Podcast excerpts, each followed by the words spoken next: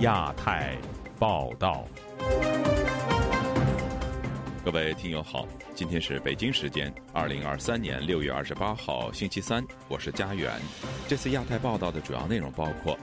谈论经济也成敏感话题，财经作家吴晓波再遭微博禁言；官方统计，中国各地去年虚报财政收入竟高达八百亿元。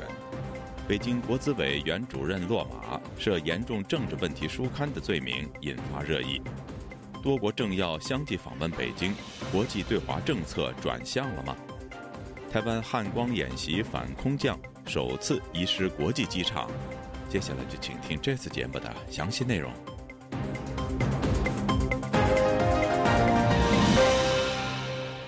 近日，中国知名财经作家吴晓波因为发表涉及失业率以及针砭现行经济政策的文章，遭微博禁言。而吴晓波的微信公众号“吴晓波频道”目前也已经停止更新。以下是本台记者黄春梅发自台北的报道：吴晓波近期发表“只有救楼市才能救内需”，指出楼市的一蹶不振是内需低迷的结构性因素之一。他提出五项建议，尽快对房地产税和产权到期问题做出具体的法律安排和明示，降低改善型住房的房贷利率，降低存量房贷利率，全面取消限价政策，以及认真落实三支箭和保交楼政策。吴晓波此文一出，引起舆论界热烈讨论。博主上林苑力挺说，这篇文章发表的时间和股市、商品市场反弹的时间高度一致。长期观察中国商界跟踪房地产市场的吴晓波显然足够敏感。然而，也有博主时而发文批评吴晓波的文章，看似为了国家经济和民生考虑，实则是为了房地产行业和房企利益说话。他的救市之道不是救楼市，而是救房企。吴晓波发出救市的声音，在中国旋即被消失。新浪微博二十六日发布所谓的本周安全小贴士，称大 V 用户吴晓波等通过炒作失业率、散布抹黑证券市场等负面有害的信息，发布攻击否定现行政策和管理制度的内容。微博指，因为违反相关法律规定，受到禁言处置。旅美经济学者陈小农接受本台访问时表示，吴晓波的文章相当程度代表中国社会现在的状况。他也提到，近期在中国网络流传一篇《中国六大反常现象》的文章，有部分网站已经下架。文章提到，在中国，因为专家如果只讲政府的观点，民众完全不相信。这样的文章实际上都是在假说。中国经济很糟糕，很严重。吴晓波讲一句话呢，其实也不算太出格，因为他其实不过是把媒体的一些报道，这个变成了他的话。除了救市可能触及红线，检讨失业率也是吴晓波被点名的所谓罪状之一。东华大学新经济政策研究中心主任陈松兴拆解中国失业率数据指出，中国统计局宣称是采用国际劳工组织的标准，只要一周工作一小时以上都不算失业。即便做了擦脂抹粉，中国青年失业率还是高达百分之二十点八，实际数据远高于官方所公布的数据。绝对不是说一个是捂住呃讲实话人的嘴巴。二呢，是你嘴巴一直丢出来一个大内宣，呃，在讲到我们如何如何，这个我觉得老百姓又不是过去的吴晓阿蒙了。吴晓波在微博拥有超过四百七十三万粉丝，他曾经担任新华社记者，后来转为财经作家，出版过《大败局》等作品，还创立自媒体吴晓波频道。吴晓波所经营的蓝狮子财经丛书，被中国媒体称为中国本土财经书籍出版最著名的品牌之一。自由亚洲电台记者黄春梅台北报道。中国审计署最新发布的二零二二年度审计报告显示，去年七十个地区虚增财政收入八百多亿元，移送重大违纪违法问题线索三百多起。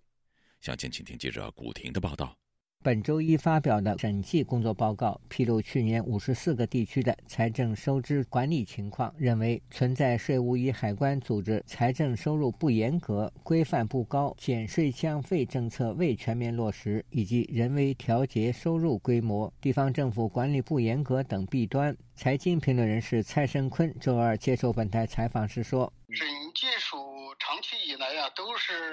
呃，一把手直接控的，他是贯彻一把手的这个意思。呃，各个地方也是，也也是如此。他这个所谓的发现的那些问题，都是呢即将呢要开展反腐的啊那些问题，对原有的他不满意的一些部门呐，或者是一些机构啊，要进行反腐的地方，他用审计署。他现在审计署从某种程度上啊，他也是扮演了中纪委的一个经济审计的这么一个角色。该报告审计发现，有七十个地区以自卖自买、国有资产、虚构土地交易等方式虚增财政收入八百四十亿余元。四十一个地区向亏损企业征收国有资产有资本收益、征收过投税费或直接乱罚款、乱摊派等违规组织财政收入七十七亿余元。五十五个地区违规或变相返还税收或土地出让金等共二百二十五亿余元。其次，违规新增隐性债务，审计发现四十九个地区通过承诺兜底回购国有企业垫资建设等方式违规新增隐性债。债务四百一十五亿亿元。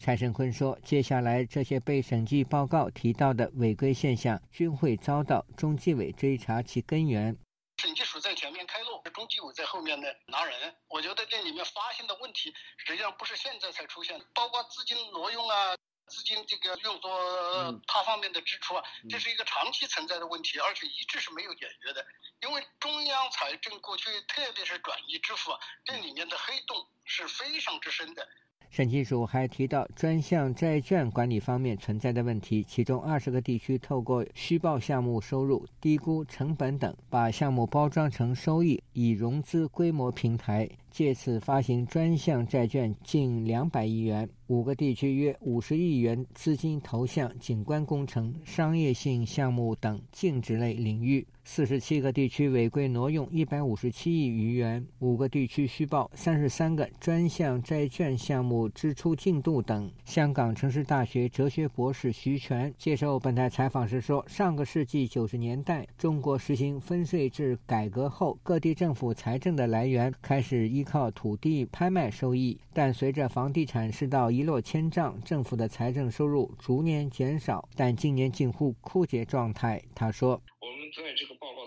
最大的问题就是虚虚增这个财政收入，地方的财政收虚增地方财政收入一个重要的原因是就在于说中国的这个出现这个财权与事权不相符合的情形，往往地方财政收入如果越高，那么上一级政府的这个考核指标就会越好，那么它的那个税收返还也就会越高，所以这就会造成地方政府它会那个虚报的情形。徐全认为，如果中国经济增长动力不足，加上房地产如果一蹶不振，地方政府将面临财政危机。自由亚洲电台记者古婷报道。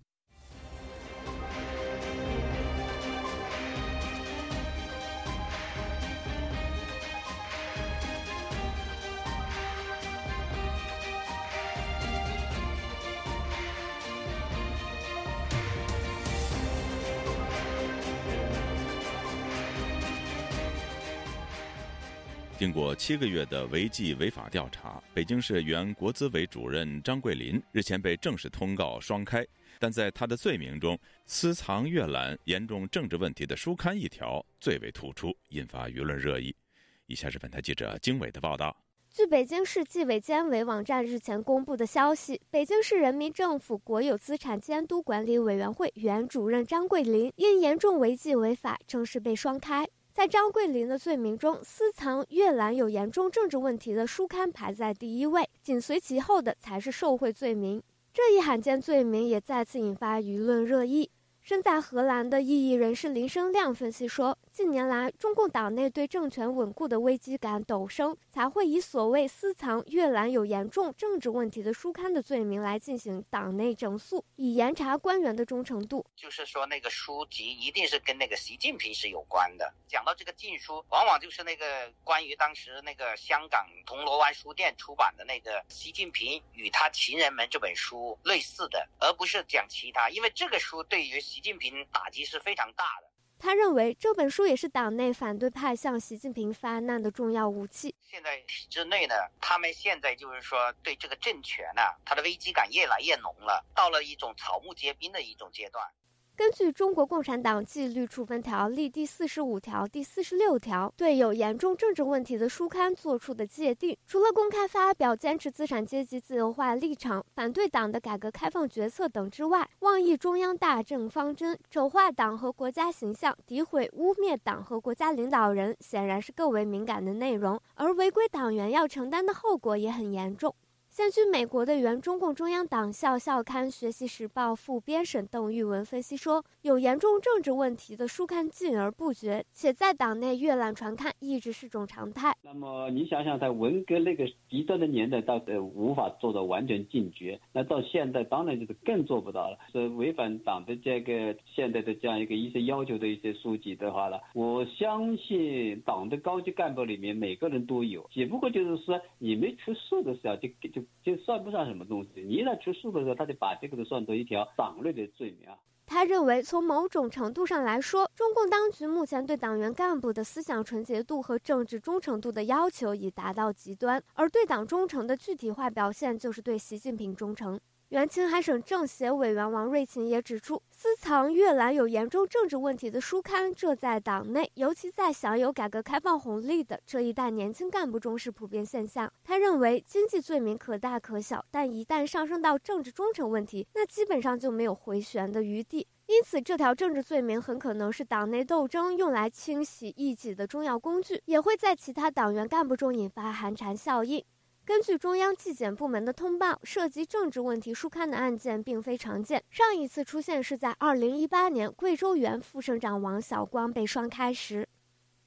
自由亚洲电台记者经纬华盛顿报道：四川乐山风景区管委会近日被曝光，以17亿元出售乐山大佛三十年的经营权。另外，北京、上海等地的公立医院不准患者家属陪护，改由医院提供收费的看护服务。另有上海多家餐厅出售凉菜被罚款，所有这些现象都出于同一个原因，那就是财政吃紧。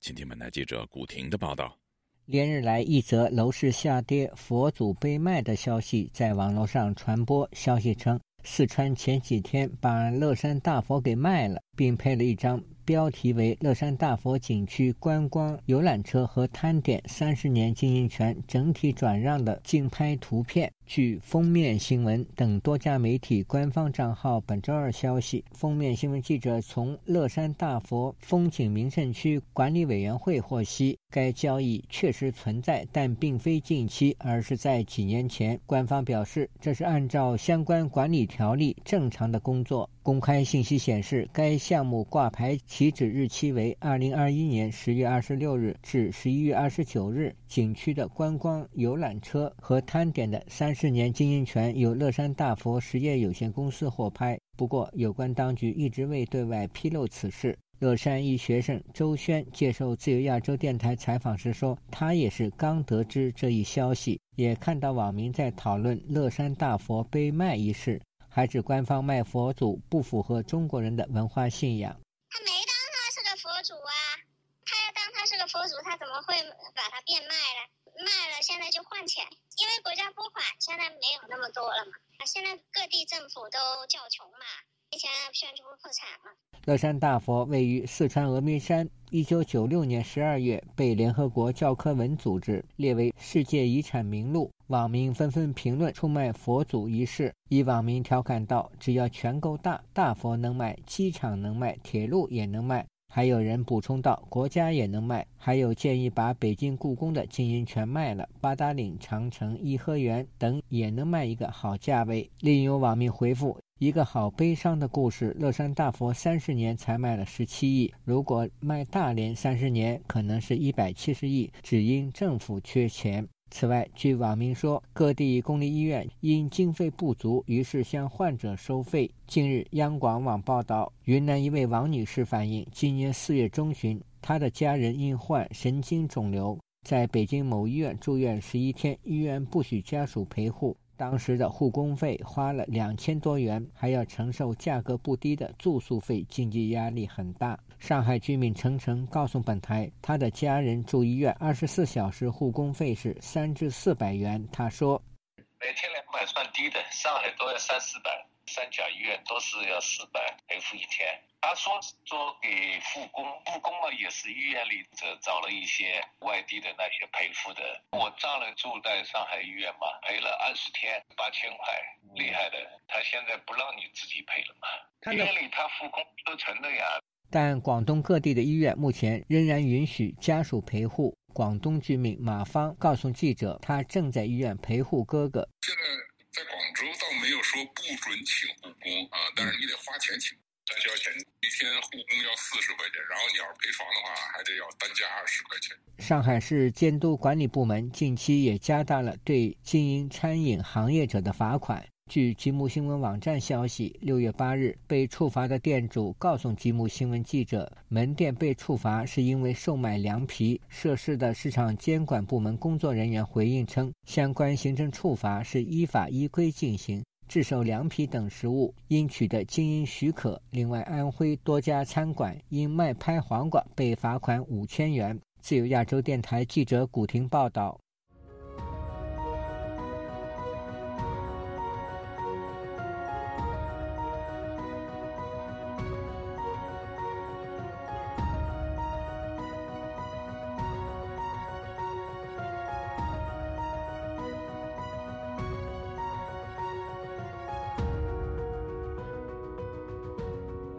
中国领导人习近平星期二在北京高调会见到访的新西兰总理，而预计美国财政部长耶伦也将在下个月访问中国。有学者指出，目前国际社会在对华政策上已达成共识，与中国合作并不影响需要应对的挑战。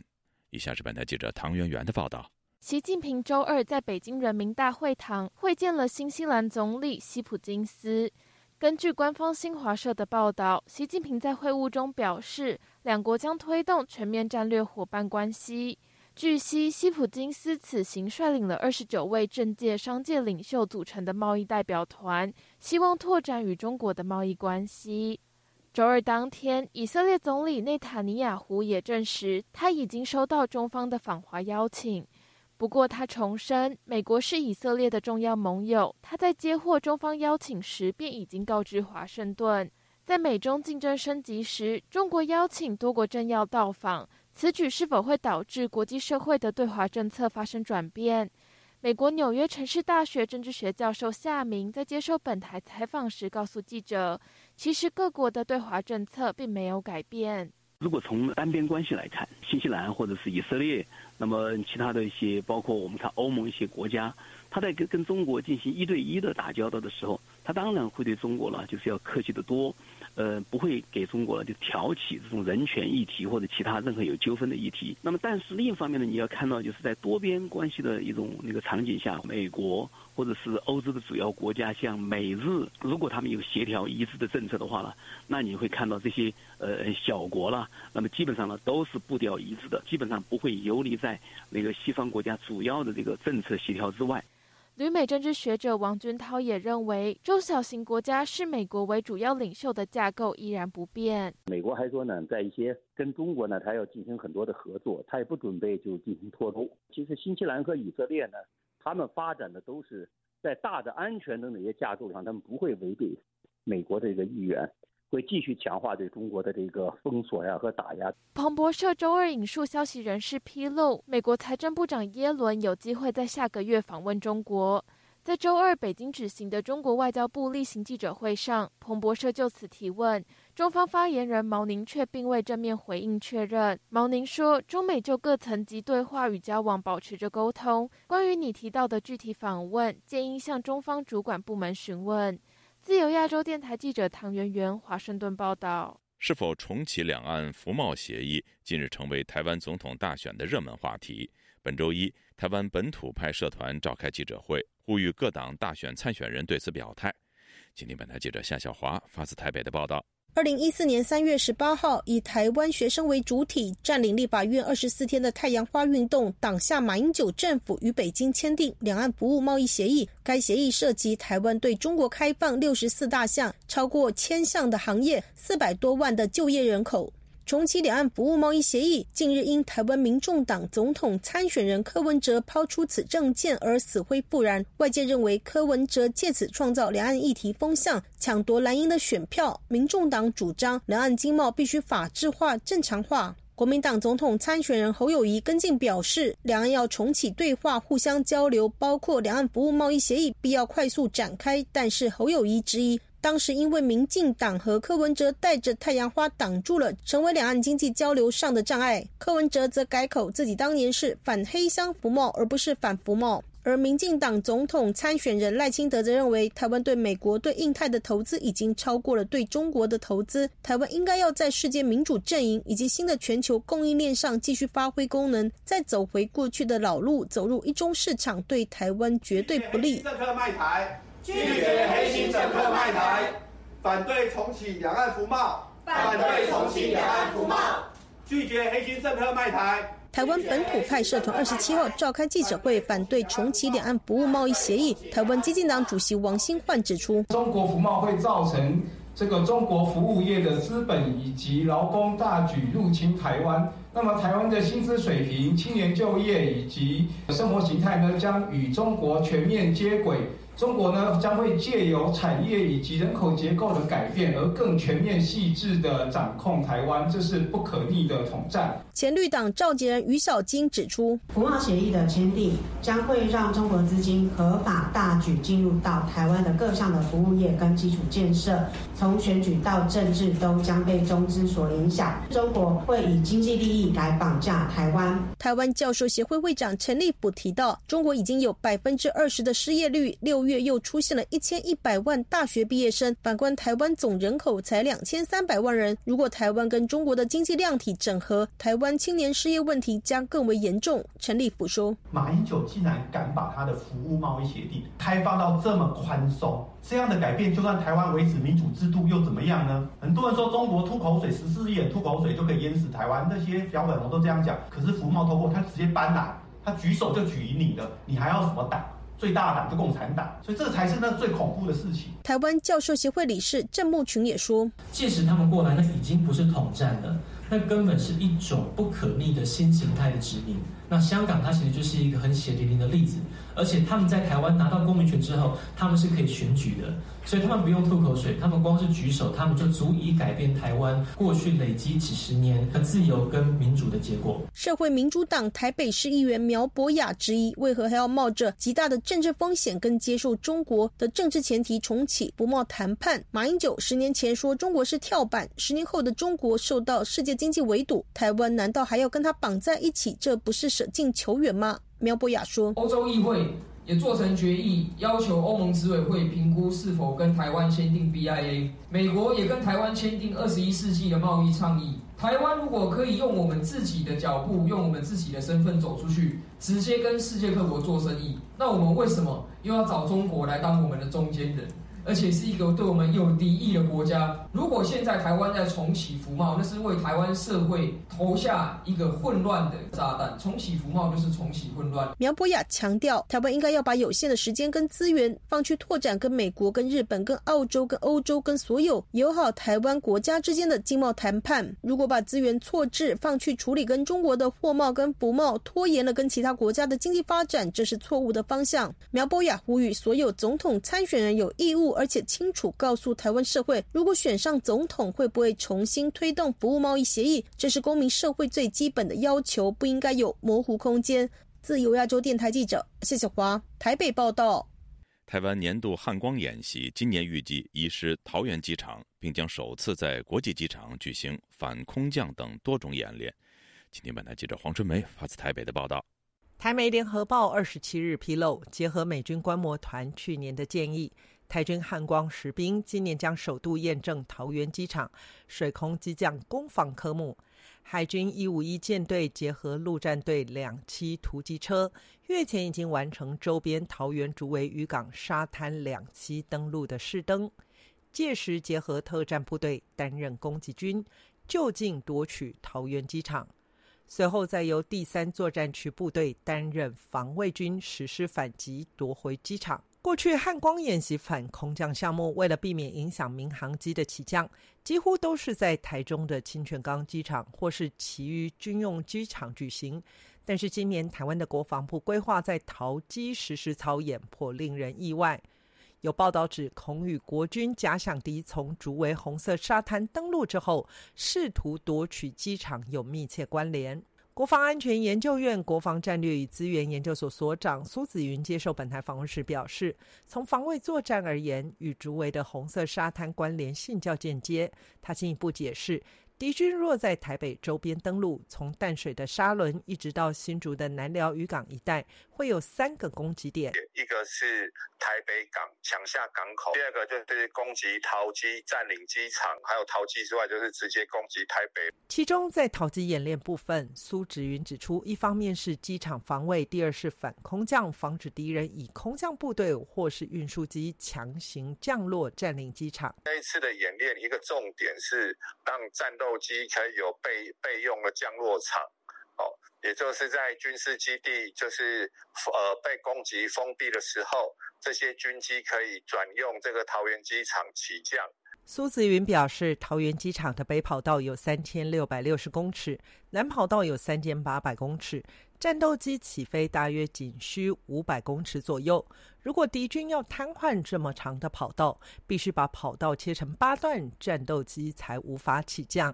民航使用的桃机加入演习科目，可以让台湾的空军有更多的空间与灵活性，在战时有更多的韧性。台湾官媒中央社引述军方人士表示，演习日期初步为七月二十六日，将会发布为期一小时的禁航通报。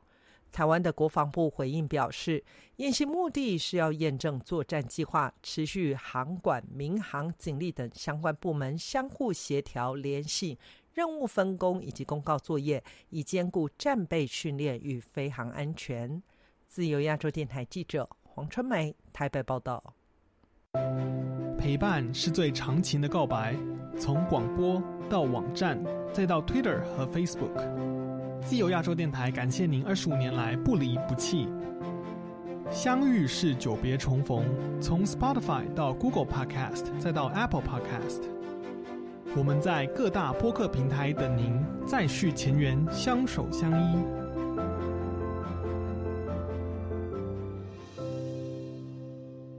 听众朋友，接下来我们再关注几条其他方面的消息。据英国广播公司星期二报道，俄罗斯总统普京表示，瓦格纳雇佣军组织的成员完全由国家资助。普京说，仅从2022年5月到2023年5月，瓦格纳就获得了860多亿卢布（约10亿美元）的工资和奖金，这些资金来自俄罗斯国防部和国家预算。上周六，瓦格纳的叛乱震惊了俄罗斯。该集团领导人叶夫根尼·普里戈金在同意离开俄罗斯后，于星期二抵达白俄罗斯。综合外电报道，德国、法国和意大利都表示，在欧洲寻求减少对中国等国家进口的依赖之际，他们将在原料取得方面进行更密切的合作。美国胡佛研究所近日发表报告指出。中共总书记习近平对网络大数据的经济和社会影响力近乎痴迷，造就了他试图搜集全球的海量数据，以此实现支配全球的野心。美国联邦调查局 FBI 探员2021年在搜查了一艘向巴尔的摩港运送上海振华重工起重机的货船时，在船上发现了情报搜集设备。消息今年3月5日被《华尔街日报》披露，但并未获得太多的关注。解放军军机日前逾越台湾海峡中线，并抵近台湾的二十四海里线。台湾的国防部星期二表示，解放军任何非海航实体如经警告无效，强行进入台湾的领空领海，国军将依令行使自卫反击。中国江西省大雨已经超过一周，多地传出灾情。截止到二十六号下午四点，已经造成四十九万多人受灾，经济损失人民币达五点一亿元。今年五月上旬，江西同样受到暴雨侵蚀，受灾损失约五点二亿元。各位听众，这次的亚太报道播送完了，谢谢收听，再会。